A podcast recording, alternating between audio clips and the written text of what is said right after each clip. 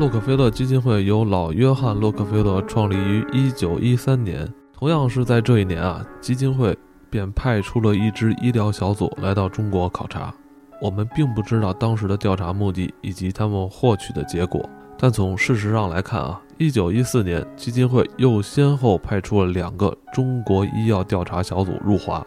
经过几轮的调查之后，洛克菲勒决定成立中华医学基金会。并于1915年起开始筹建北京协和医学院，至1916年选址动工，1921年举行落成典礼并正式命名。不得不说，协和医院的选址和建筑都具有极强的象征意义。洛克菲勒基金会一直都是在为中国的发展做出贡献。然而，我们都清楚，资本永远是逐利的。其实，对于中国来说呢？啊，因为在这个阴谋论的话题里面，这可能是一件坏事儿，但对中国的医疗的这个现代化来说，这可能是一个历史性的事件，就是他们建立了协和医院，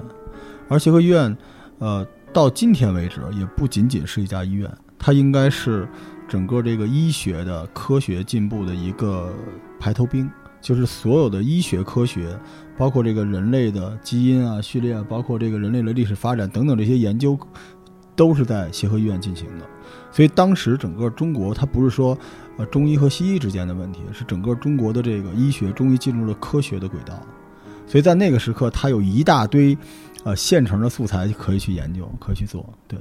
因为当时虽然西方是更先进的，就在那个年代里边，但是西方也很清楚自己不是人类起源的地方。对，所以他们想研究人类的起源。除了咱们就是本国像您说的伍连德先生，他的大力的这种。这个怎么说引荐以外，其实他还是有他的这种实际的这种怎么说利益的追求，或者说他这种呃科学研究上的这种追求的。是，就是从我的理解上来说，这件事非常简单，就是洛克菲勒想进入到远东最大的国家里边去开展一系列研究，这些研究或者用于这个军事，对吧？或者用于医疗，那这些研究是需要有一个引子的，那这个引子。呃，明着说的就是伍连德先生把他们引荐，想提升这个中国整个本土的科学的卫生条件，所以袁世凯政府给了他们这个机会。啊，他们申请建医院也申请了两年，一九一五年到一九一七年才破土动工建了个协和，这是明着，暗着就是他们有大量的素材，从考古到病人到各种各样的来去来去研究，来去做大量的这个数据，来去来去推进自己的医疗科学。这件事儿其实到今时今日依然在发生。只不过现在我们要关注的东西太多了，没有人在乎这件事情，一直以来都是这样的。对，就是只不过那个时候咱们想了解就是一块头盖骨，但现在就是所谓的 DNA 战争是一直在进行的。另一方面，其实也有一个药品实验的可能。嗯，那么在汉斯的这个是汉斯是一个美国的记者啊，他写了一本书叫《洛克菲勒药品帝国的真相》，其中有这样一段：洛克菲勒过去一直都对中国有的特殊的兴趣。由于美孚石油公司几乎是中国灯油用油的唯一供应者，因此他们把钱用来设立中国医药基金和北京协和医学院，扮演着伟大的白人教父的角色，来向他卑微的孩子们传授知识。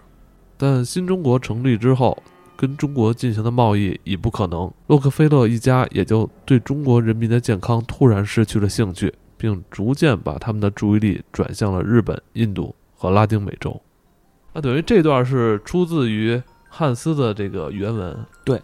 呃，那么其实坊间大多认为基金会的阴谋主要是摧毁中医，而且一直争论至今。但我觉得实际上这篇文章当中揭露了两个更大的阴谋，一是化学实验，另一个就是教育统治。哦，这可能是比刚才说摧毁中医更可能。更重要的两件事儿哈，是的，呃，那首先就是以中国的百姓为实验对象，然后进行化学医药的这种人体实验，呃，这个是基金会的目的之一。另一种呢，还有一个传言说，这个洛克菲勒家族啊，信奉优生学和种族主义理论，那么他们坚持认为地球资源有限，应该让全球人口减少并保持在五亿左右。而首先应该留下来的是犹太和盎格鲁撒克逊这样的优秀种族，有色人种则应该是率先被消灭的。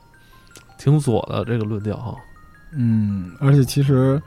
说到中医这个，因为我有一个分身是个中医大夫嘛，就是我的我受的这个这么多年的中医教育里边，我对这一段印象特别深。然后一直以来，实际上呃，中医和西医是井水不犯河水，甚至有很多合作。就比如中医是做饺子，西医是吃汉堡，你不能因为汉堡卖得好，你就这帮做饺子说你汉堡有毒啊等等之类的，不是这样。就大家的这个这个立论啊，整理的这个治疗的方式完全不一样，所以中西医其实没有那么大的冲突。但是就是咱们今天这个文章所提的这个时间点，这是历史上唯一一次真的就现代医学吧对中医怀有极大的恨意，是要灭亡掉中医的，就是洛克菲勒这件事情。因为其实他不光是开了这个医院，当时他直接的促成了北洋政府，不是北洋政府啊，国民政府通过了一个法案，就禁止中医的法案，就是从国家让国家立宪，说以后不许用中医了。虽然这件事儿后来，因为当时应该是汪精卫政府通过的这东西，但是后来通过，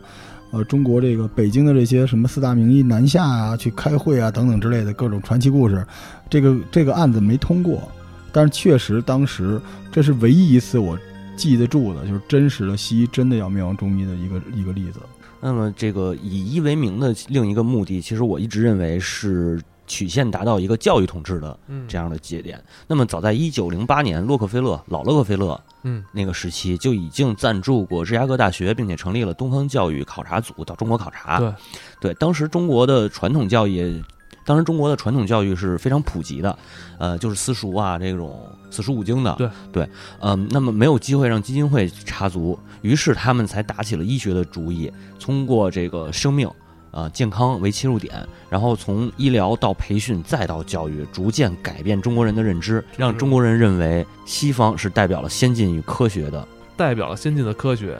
啊，顺理成章的就控制了中国整个的教育领域。没错，并且他还通过这个。呃，邀请啊，先是资助了理查德·布朗、罗伯特·帕克等等这些西方著名人类学家到中国演讲。嗯，同时呢，他们又以这个特殊援助的六万美元的这个这个款项，